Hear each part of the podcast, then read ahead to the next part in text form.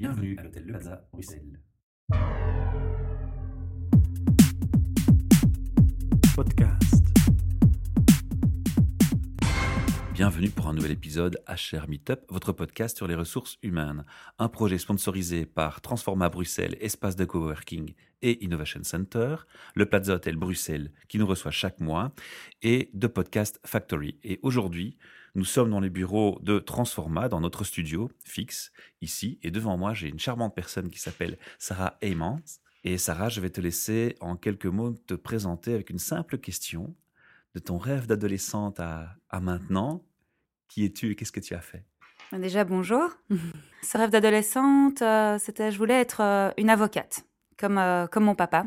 Et puis, petit à petit, j'ai vu que pour les études, il fallait étudier trop de choses et j'aimais pas le par cœur. Donc, euh, j'aimais surtout le côté théâtral, euh, quand il me racontait les procès qu'il avait gagnés, etc. Euh, C'est ça qui, voilà, qui me donnait une, envie. Et puis, après, je me suis dit, bon, bah, je vais essayer de faire quelque chose. Je savais pas finalement trop ce que j'avais envie de faire. Et donc, j'ai décidé de faire des études qui me semblaient assez larges et touche à tout, c'est-à-dire des études de gestion d'entreprise, en commençant d'abord par euh, Solvay, en ingénieur commercial, qui était là, par contre, encore trop théorique pour moi. Et donc, je suis partie à l'ICHEC, où là, c'est beaucoup plus pratique. Il y avait plus de langues, euh, des stages, euh, des travaux de groupe. Et euh, ça m'a beaucoup plu. Et jusqu'à mes 21 ans, je voulais vraiment être une femme d'affaires qui gagnait plein d'argent. C'était mon but. Mes amis se moquent encore de moi en disant Oui, Sarah, toi, tu nous disais plus tard, je serai la plus riche du monde. Alors, entre-temps, ça a bien changé. Parce qu'à 21 ans, justement, j'ai eu une crise existentielle où je me suis rendu compte que je faisais tout ce qu'on me demandait de faire, c'est-à-dire que je réussissais très bien mes études, j'étais dans les cercles d'étudiants, j'avais beaucoup d'amis, voilà, je faisais attention à moi, etc. Et pourtant, c'était jamais assez. Il en fallait toujours plus, plus, plus, et puis, et puis, et puis, et puis finalement, j'étais épuisée. J'étais épuisée parce que je me rendais compte que j'essayais de viser des objectifs qui n'étaient pas vraiment les miens. Et donc, à partir de de cet âge-là, j'ai commencé à me demander, mais qu'est-ce que moi je veux vraiment?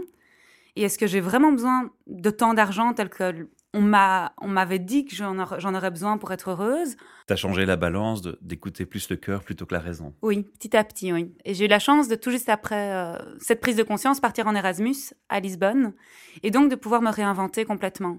Et donc de sortir de toutes les étiquettes qu'on m'avait mis, de petite princesse ou autre, qui est d'ailleurs la traduction de Sarah en hébreu, et de pouvoir me dire, mais d'être celle que moi j'avais envie d'être euh, simplement. Et donc j'ai décidé de faire mon master en un an plutôt qu'en deux, en condensé. C'était une nouvelle euh, opportunité euh, à l'ICHEC et de faire ma deuxième année de master avec grâce au soutien de mes parents en Asie. Et donc j'ai pu partir comme ça huit mois en Asie du Sud-Est, faire différents euh, volontariats. J'ai donné des cours à Shanghai, à Ningbo dans les alentours, j'ai fait une conférence à Hong Kong, j'ai travaillé dans une ferme à Bali. Et puis petit à petit, vraiment la partie plus euh, développement personnel est arrivée avec de la méditation où j'ai vécu dans des temples, des temples bouddhistes où j'étais la seule internationale et j'étais entourée de, de moines et je dormais dans une sorte de, placard avec un cafard en dessous de mon matelas qui était mon ami. et puis j'ai appris, euh, j'ai fait du yoga, du tai chi, du qigong et là à un moment donné, euh, mon mode de fonctionnement a vraiment basculé. Déjà, j'avais fait le choix de vivre avec le moins possible et je me suis rendu compte qu'au plus je me déchargeais du matériel, au plus j'allais vraiment à l'essentiel, au plus je me sentais vraiment libre et épanouie.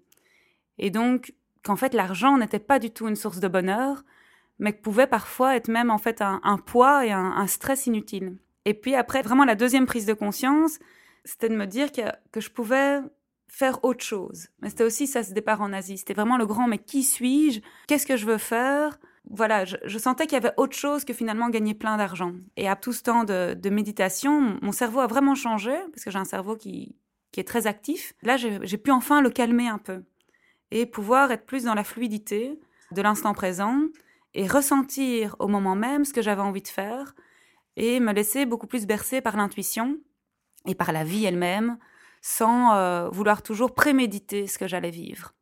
Et là, ça a été vraiment une des phases de ma vie euh, les plus épanouissantes parce que j'étais vraiment pleinement là. Et je n'ai plus jamais après retrouvé ça parce que je suis rentrée en Belgique et qu'en rentrant en Belgique dans, dans ce système euh, très rapide, intense, contrôlé, etc., Cadré. cadré, j'ai essayé de garder ça, de le préserver autant que possible, mais je paraissais presque pour une folle, tellement que c'était euh, décalé en fait avec euh, le mode de fonctionnement ici. Et vraiment pourquoi j'étais revenue? Parce que je suis revenue finalement quatre mois plus tôt. Je, je m'étais prévu un an et je suis revenue quatre mois plus tôt parce que j'ai vraiment ressenti au fond de moi le besoin de rentrer pour les fêtes. Mhm. Je suis rentrée pour Noël, d'être là avec ma famille, avec mes proches, de ce retour finalement à l'essentiel et de me dire mais j'ai fait plein de beaux projets, j'ai aidé plein de gens un peu partout, etc. Mais qu'est-ce qui en restera vraiment? C'était très court terme finalement. Je me suis dit, mais je veux donner mon énergie, mes compétences, mes talents à un projet de sens sur le long terme qui va permettre d'accompagner notre société dans son changement de paradigme. Parce que ça, je l'avais bien compris depuis longtemps. Voilà, on est en train de vivre une transition, on le voit à tous les niveaux. Maintenant, il y a plus grand monde qui peut le nier, tout de même. À cette époque-là, il y en avait encore beaucoup qui le niaient. Donc là, je parle de 2010 quand je reviens, fin 2010. Et je me suis dit, bon voilà, je veux consacrer cette énergie à un projet de sens, mais avec un maximum d'impact, parce que je me rendais bien compte que je faisais quand même un sacrifice personnel en revenant dans notre société. Tu voulais avoir un impact dans la société avec tout ce que tu avais appris comme bagage dans toute cette expérience, en fait. Oui, je voulais rendre. Je me sentais trop gâtée, en fait. Quand on s'est rencontrés, la première chose qui, m'a frappé pour le peu qu'on a échangé ensemble, c'est directement ta passion et ton énergie. C'est ce qui m'a motivé à dire mais viens à mon micro parce que c'est ce que je cherche moi. Ce sont les passions, les passions pour, pour le travail, les passions pour ce qu'on fait. Et chez toi, elle est, elle est plus qu'évidente. Tu es une passionnée. Alors je vais te laisser un peu raconter à nos auditeurs ce que tu fais exactement maintenant et comment justement grâce à ce que tu fais, tu peux mettre une empreinte dans, ce changement Ce que je fais maintenant, c'est que j'ai décidé de travailler dans le domaine qui, pour moi, avait le maximum d'impact, justement, sur notre société, c'est-à-dire l'éducation, l'école, le potentiel de nos enfants. Et donc, quand je suis revenue, j'ai cherché un projet à ce niveau-là. Et c'est là que j'ai découvert le modèle d'école communautaire entrepreneuriale consciente, alias ESSEC, c'est l'acronyme ECEC, e j'ai contacté directement le concepteur, Rino Lévesque, en lui écrivant euh, une lettre de motivation de cinq pages. Il s'est pas embêté. non. Pourtant, je savais à l'échec qu'on m'avait bien expliqué que c'est maximum une page, les lettres de motivation. Mais là, j'avais trop à dire.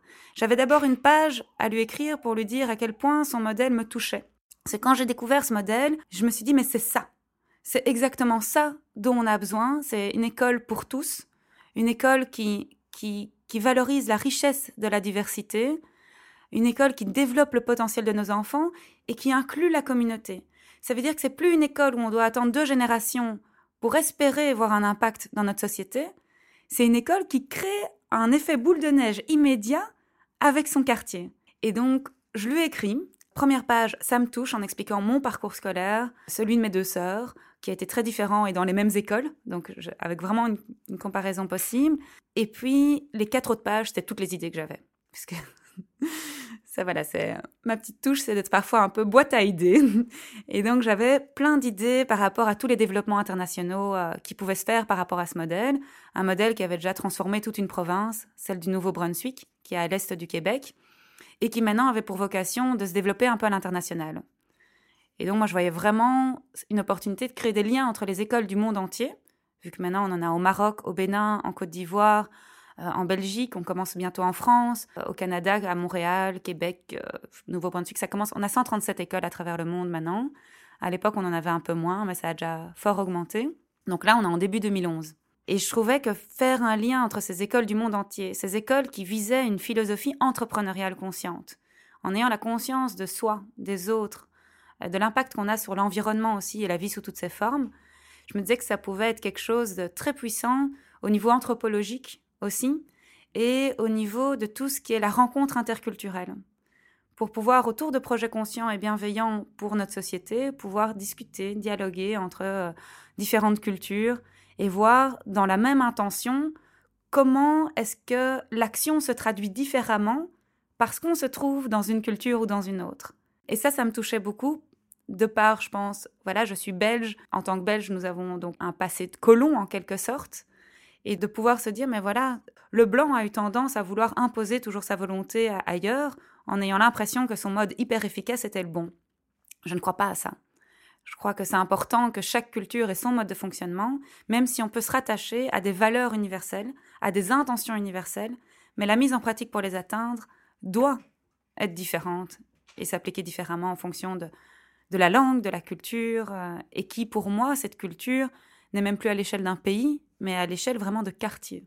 Tu peux un peu hein, développer le, concept de ces écoles entrepreneuriales conscientes? Comment ça se passe dans, dans la pratique? Quelle est la démarche derrière? Alors, ce modèle d'école a plus de 20 ans d'expérience. D'abord dans le cadre de classe, puis finalement dans le cadre euh, d'une petite école primaire, où Rino Lévesque, qui était directeur à, cette époque-là, vers, euh, on est dans les années 2000, est arrivé dans une école qui avait vraiment de grosses, grosses difficultés. Il s'est dit, bah, pour pouvoir contrer ces difficultés, avec 27, 27 langues différentes parlées à la maison, des, problèmes de décrochage euh, scolaire très forts, même des problèmes de drogue au primaire. Donc vraiment, un cadre vraiment très, très difficile, avec un changement d'élèves, d'enseignants constant. Et donc c'est là qu'il a développé ce modèle d'abord de un communautaire, donc réimpliquer la communauté, donc les parents, les grands-parents, mais petit à petit aussi les entreprises, pour que les élèves soutiennent leur environnement et que l'environnement soutienne les élèves. L'école n'était plus un noyau au sein de la société, l'école était la société. Oui, et devenait un lieu de rencontre pour tous, surtout. Un lieu de rencontre qu'on n'a plus. À l'époque, il y avait peut-être la place du village, l'église, etc. À l'heure maintenant de ce clash des civilisations, on, a perdu un peu nos repères et on est de plus en plus cloisonné dans sa propre communauté, sans avoir beaucoup d'opportunités de dialogue entre elles. En plus, avec un phénomène d'écocentrisme et de retour sur l'individu, sans solidarité qui est assez fort dans cette société, quoi. Oui, et qui, je crois qu'on a tous la solidarité en nous, mais que sans opportunité de dialogue et de rencontre, on se renferme parce qu'on a peur. Pour un peu vraiment bien visualiser comment ça se passe dans la pratique, c'est une école où quoi les parents vont participer, c'est ça? Ou comment ça, se, comment ça se met en place? Alors petit à petit, les, les parents vont, vont participer, mais comment ça se met en place en fait concrètement? C'est que nous, on accompagne les équipes éducatives. Donc on accompagne un petit groupe de l'école qui va être représentatif, avec des personnes ayant des profils un peu de leader, on va dire et qui, qui sont convaincus déjà par le modèle en tant que soi, donc par cette philosophie aussi de l'entrepreneuriat conscient, qui vise à rendre chaque jeune capable de s'entreprendre, d'être l'entrepreneur de sa vie, d'entreprendre, donc de prendre des initiatives, d'être innovant, et tout ça de façon de plus en plus responsable, autonome et consciente de son impact. Ça commence à quel niveau d'études À quelle classe? Ça commence quoi Dans le primaire déjà dans... dans le maternel. Dans le maternel, d'accord. Et donc vous allez recruter des professeurs qui ont un profil classique au départ ou déjà pas? On ne recrute pas. Ce sont les écoles qui, qui viennent en général à nous. Je rencontre d'abord la direction. Ah oui, donc au départ c'est une école classique. Oui, on arrive dans des écoles existantes et on les accompagne pour se transformer petit à petit. Voilà, c'est plus précis maintenant dans l'esprit des gens. Voilà. Oui. Il y a le modèle en tant que tel qui est né d'un cas pratique au Québec et puis le modèle d'accompagnement est né parce que le ministre du Nouveau-Brunswick a fait la demande à ce directeur d'école de transformer toute sa province. Et sur base de son école, qui en fait en quatre ans a dépassé les résultats scolaires des écoles privées, a commencé à avoir des listes d'attente, avait beaucoup moins de problèmes de comportement, etc.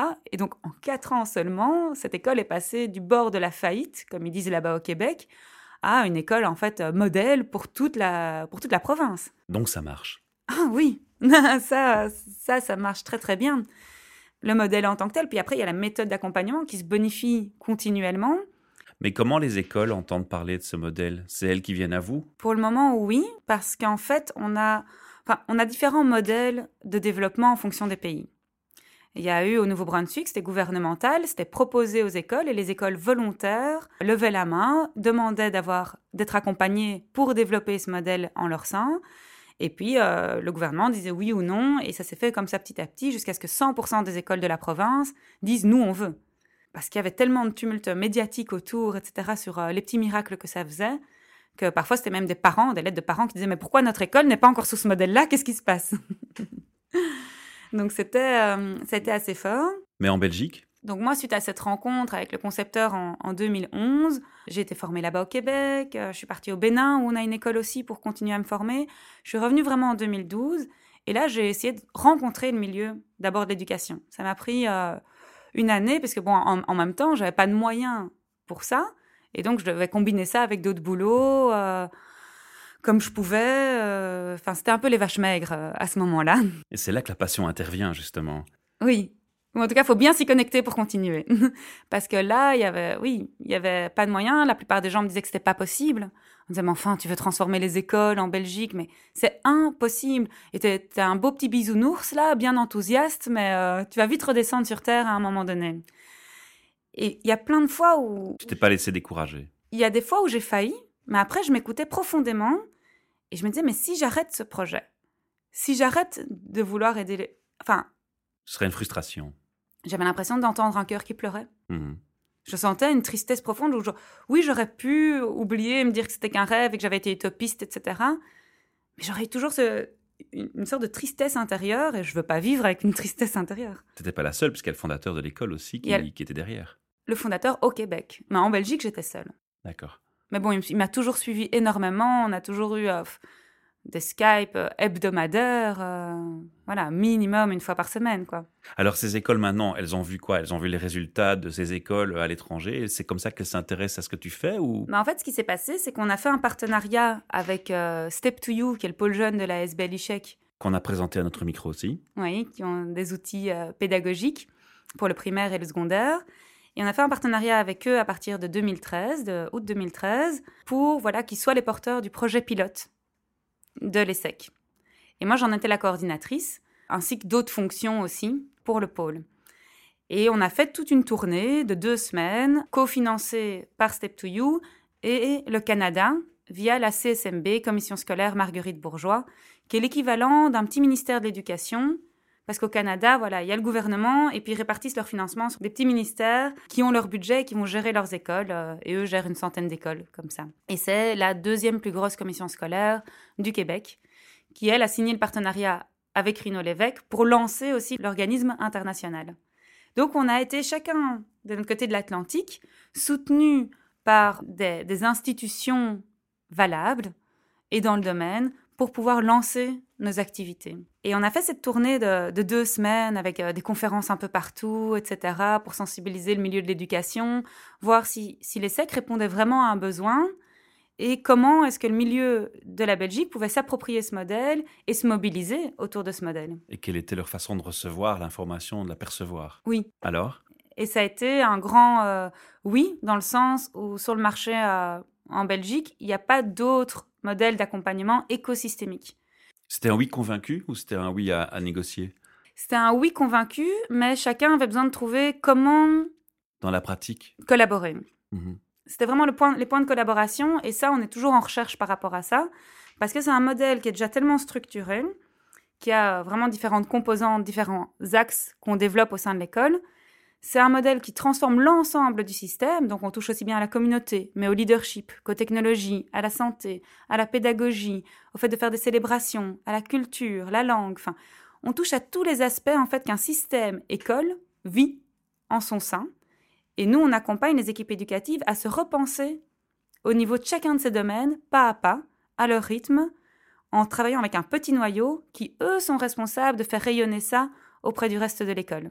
Ça, ça va être ma question suivante, en fait. Quand tu compares l'histoire qui a eu lieu avec cette école que tu as pris comme exemple Mhm. au Québec et que tu compares maintenant comment ça se passe chez nous, est-ce que tu as le sentiment que c'est plus difficile à mettre en place ici? Parce que quand on t'écoute, l'histoire de cet exemple au Québec, on a le sentiment que c'était vite. Je me trompe? Au Québec, ça a été vite parce que le concepteur était le directeur de l'école. D'accord. Il était dedans, à temps plein, et c'est un visionnaire. Donc il a pu le porter. Chose que tu peux pas faire ici, parce que tu peux pas être la directrice de chaque école, forcément. Exactement. Et puis euh, au Nouveau-Brunswick, ça a été vite aussi parce que ça a été vraiment soutenu largement par le gouvernement et par un ministre visionnaire de nouveau. Et puis tu as dit aussi qu'il y avait des besoins forts sur le terrain et des, des catastrophes Et presque. pareil dans la province du Nouveau-Brunswick. Vraiment, et lui voyait ce modèle d'école comme une solution prioritaire pour pouvoir résoudre tous les problèmes socio-économiques qu'ils avaient dans la province. Ça explique les fonds mis, etc., et l'effort et l'énergie euh, attribués à, à l'effort. Ok. Mm. Alors en Belgique, comment ça se passe maintenant alors? On a proposé euh, ce modèle. Il y a eu de l'intérêt à différents euh, domaines. Il y a eu la première école qui, dès cette tournée, on a une- rencontré une directrice d'école qui a dit Moi, je veux. On a fait OK, mais on n'a pas les moyens encore d'offrir le modèle. On voulait justement tester le marché pour voir déjà si euh, il y a un intérêt pour ce modèle, si c'est en ligne avec notre culture, et puis après commencer à chercher des fonds. Et elle était tellement motivée avec déjà un- une telle capacité entrepreneuriale, Mhm. en fait, qu'elle a dit, mais c'est pas grave, dis-moi combien ça coûte et je vais trouver les financements. Et donc, j'ai commencé à, à réfléchir avec le Canada, mais combien ça coûte? Combien on, de peut, jours? on peut citer l'école? Oui, c'est le Collège La Fraternité, site Saint-Vincent, qui est euh, chaussée d'Anvers. Il le mérite. hein. Oui. en fait, cette première année, je l'ai travaillé main dans la main avec cette directrice et la sous-directrice qui était en place à l'époque.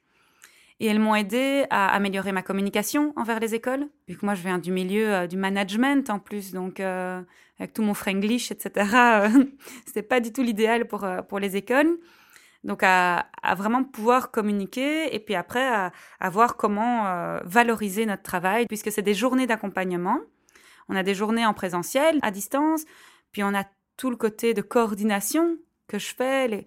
C'est vraiment, on a une relation en fait très proche qui se met en place avec la direction et avec ce comité de gouvernance qui, en Belgique, ils ont décidé de s'appeler plutôt le CAPESEC, comité d'accompagnement du projet ESSEC, parce qu'ils n'aimaient pas le mot gouvernance. Ils voulaient pas gouverner les autres. Et en fait, on laisse vraiment toujours cet espace à pouvoir se réinventer. Nous, on, pose des intentions à atteindre et on leur pose les bonnes questions pour qu'ils trouvent la manière d'y arriver.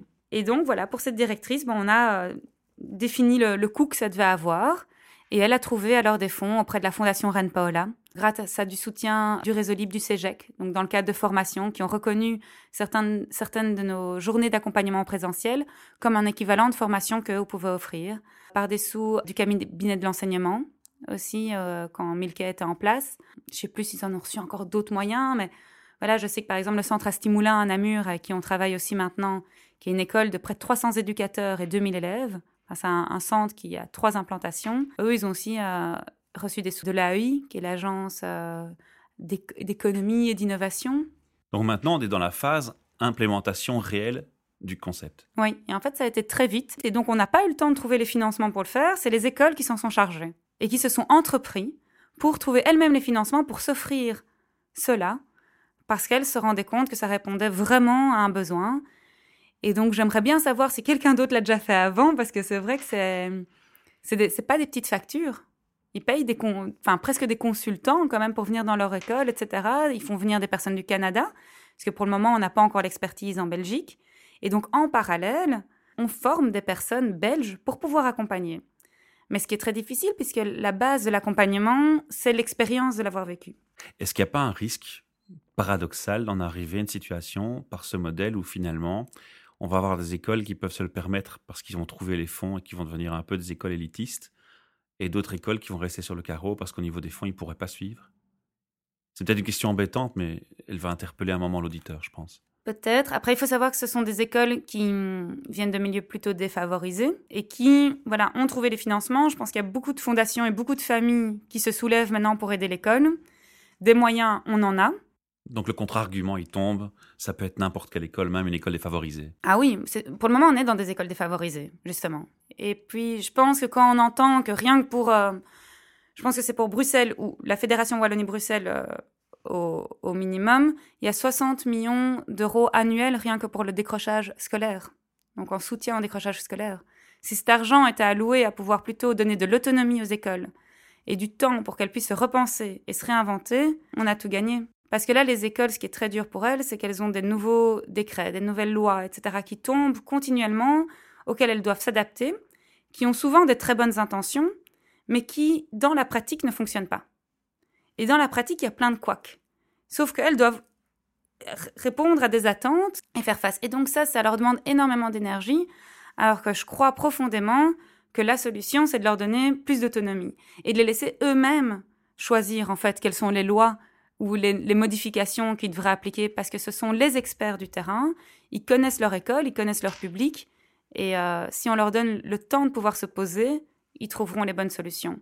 Mais je pense que se poser seul n'est pas une bonne solution non plus. C'est important de pouvoir être accompagné par nous ou par d'autres. Je ne pense pas qu'on a le monopole euh, de la solution, mais être accompagné pour que chaque personne, chaque membre de l'école puisse être au centre de cette réflexion et qu'ils aient un modérateur pour pouvoir les accompagner là-dedans, capitaliser sur les idées qui- qu'ils ont et les, les canaliser euh, dans la bonne direction, mettre un peu voilà un, un petit canevas de réflexion. Ça me paraît assez essentiel. Mais ça veut dire que pour l'instant, combien d'écoles sont, sont intéressés et impliqués dans cette démarche? En Belgique, Oui. par rapport au modèle ESSEC, il y a l'équivalent de quatre écoles. Trois via le centre à Stimulin à Namur et une via la Fraternité, c'est le site Saint-Vincent. Ce sont des écoles secondaires de type euh, technique professionnelle. La question visait à voir si, si côté flamand, il y avait la similitude ou la même démarche qui était entreprise aussi malheureusement pour l'instant on est confiné dans un, dans un secteur euh, linguistique.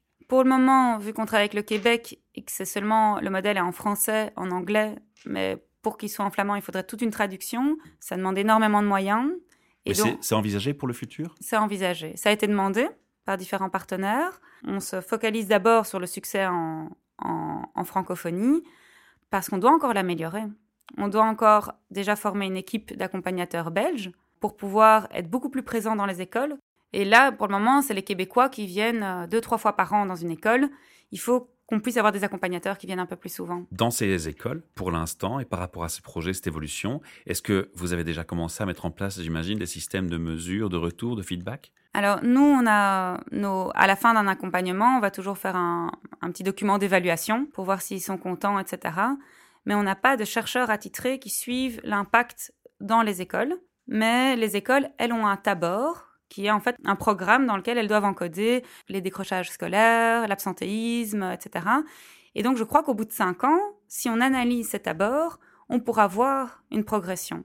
Mais il faut être patient, il faut d'abord attendre de voir un peu le, le, le système s'implémenter correctement. Quoi. Oui, parce que la base qu'on met en place, c'est déjà de remobiliser les équipes. C'est de mobiliser, c'est de rendre déjà chaque enseignant un entrepreneur dans l'école, qui soit capable d'initier, de réaliser, de gérer des projets. Et puis qu'on repense aussi le projet d'établissement. Parce que le projet d'établissement, en fait, c'est la raison d'être d'une école. Et souvent, ce projet d'établissement, il n'est même pas lu, c'est un truc parfois même copié-collé d'une école à une autre, alors que c'est leur raison d'être. Et une des premières étapes qu'on met en place, c'est comment repenser votre projet d'établissement pour qu'il reflète vos valeurs et qu'il reflète les axes dans lesquels vous avez envie de mettre vos, vos projets. J'ai un mot de conclusion. Je crois que tu es devant un chantier, mais énorme. On n'aura pas le temps de donner tous les détails ici au micro, bien que j'ai envie de te réinviter pour un second podcast pour continuer. Est-ce qu'on peut trouver sur un site plus d'informations et plus de détails? Alors, pour trouver plus d'informations, pour le moment, donc, en Belgique, notre site n'a pas été encore euh, créé, mais ce sera ESSEC Belgium, donc e c e c b e l g i u m.org. Et pour le moment, il renvoie au site québécois qui est wasec.org, où là, tout le modèle est vraiment bien expliqué. C'est un site internet qui est avec des textes écrits par le concepteur. Donc c'est parfois un peu touffu, mais tout est partagé. Il n'y a vraiment pas vraiment de secret sur ce qu'on fait. Sur la chaîne YouTube, on peut retrouver plein de vidéos aussi. Donc j'invite les auditeurs et surtout les, les directeurs d'école à écouter ce podcast, à aller se renseigner sur le site et puis à revenir vers toi. Ils peuvent te contacter sur LinkedIn, j'imagine, ou sur, euh, sur les réseaux sociaux. Le mieux, c'est euh, à l'adresse info at essecbelgium.org. Tout simplement, voilà. On mettra aussi le lien. Mais on a une tradition chez nous, on termine toujours nos interviews par trois questions RH. Alors, mes trois questions sont liées au thème qui se déroulera le, le prochain événement du 21 novembre.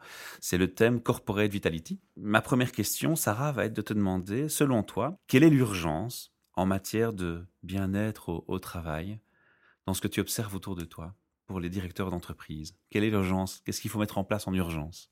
Mais je pense qu'en urgence, c'est un peu le même challenge que pour les écoles, parce qu'on vit tous la même crise euh, sociétale à l'heure actuelle, et donc c'est de replacer une raison d'être, déjà, mobilisatrice pour l'ensemble de, des employés.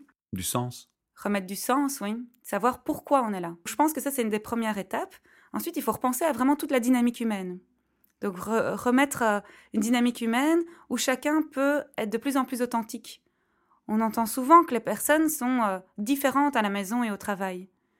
Moi, c'était quelque chose que je me refusais. C'était impossible d'accepter d'être différente. Je suis moi tout le temps. Et puis oui, parfois ça peut déranger euh, et c'est pas grave. Est-ce que justement, dans ton parcours ou dans ce que tu as vu autour de toi, ça peut être en Belgique ou à l'étranger, est-ce qu'il t'est arrivé de rencontrer une entreprise ou un milieu professionnel où tu te dis Waouh, là, il y a vraiment quelque chose qui se distingue du reste. Là, il y a vraiment du, bien-être qui est senti, il y, a, quelque chose qui a été fait.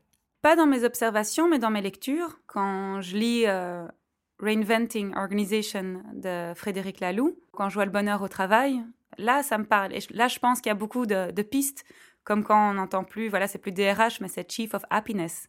Et c'est se rappeler qu'un DRH, par exemple, a pour but de, veiller au bien-être des employés, Parce que souvent, quand j'entends, c'est les DRH font parfois peur et sont parfois le, le secteur qui n'est pas le plus apprécié. Alors que ça devrait être ceux qui sont le plus appréciés puisqu'ils sont là pour les employés, pour leur bien-être, pour que ça se passe bien, etc. À mon niveau, je suis assez fan, mais je dois dire que je mets toutefois un bémol en disant attention, prudence de ne pas transformer ce type d'idée en, en idée euh, gourou qui, qui, s'implémente dans une société sans prendre la peine de prendre le feedback des concernés, les premiers concernés, qui sont les humains qui travaillent dans la boîte. Et, le bonheur, bah, il n'est pas défini de la même façon pour tout le monde, donc soyons prudents. Peut-être juste une remarque là-dessus. Je suis bien d'accord avec ce que tu dis, et c'est vrai que pour des feedbacks de personnes qui ont vécu euh, ces changements au sein d'entreprises, ça n'a pas toujours été confortable pour tout le monde, parce que parfois, ils voulaient tellement avoir un nouveau mode de fonctionnement, mais qui ne correspondait pas à tous, que ça devenait très... Euh, très difficile et très douloureux pour certains. C'est pas évident de mettre le juste, le juste niveau de la balance vers le bon côté, soit l'entreprise, soit les, gens. Il faut vraiment trouver l'équilibre le plus parfait possible. Et il y a une tendance, à un moment donné, il faut arrêter une frontière. Quoi. Mais je pense qu'il faut partir de la base, écouter la base, voir ce qu'ils ont envie, donner des intentions en disant voilà, on veut que tout le monde ait un meilleur bien-être, par, par exemple, euh, dans l'entreprise, et, puis leur demander qu'est-ce qu'ils veulent. Oui, et même pas de concept euh, fini, mais des intentions accompagnées pour trouver les solutions afin d'atteindre ces intentions. Et pour moi, la manière à chaque fois d'atteindre cette intention doit être différente de chaque entreprise, de chaque école, de chaque administration, pour celles qui se, repensent également. Quel message laisserais-tu justement à tous ces patrons d'entreprise qui nous entendent aujourd'hui pour atteindre un maximum de, bien-être de leurs employés? Ben, J'ai envie de leur dire d'oser. Oser le changement? Oser le changement parce que ce changement-là, en remettant vraiment le bien-être de chacun au centre, c'est ce qu'on fait dans nos écoles aussi, c'est rendre le jeune heureux d'aller à l'école, on se rend compte que tout le reste en découle.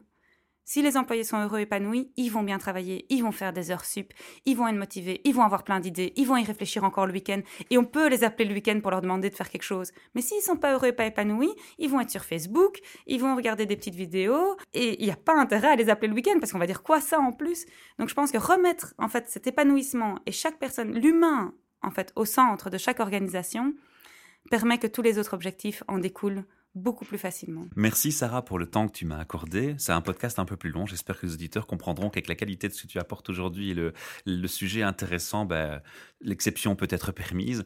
Et puis, euh, si vous avez envie de venir à notre micro parler de vos passions, euh, de vos idées sur le monde du travail et des réflexions, vous êtes les bienvenus. Il suffit d'aller sur notre site, repérer les dates d'enregistrement, un petit clic, choisissez l'heure de passage, envoyez un petit mail pour réserver votre place et je vous accueillerai avec le sourire.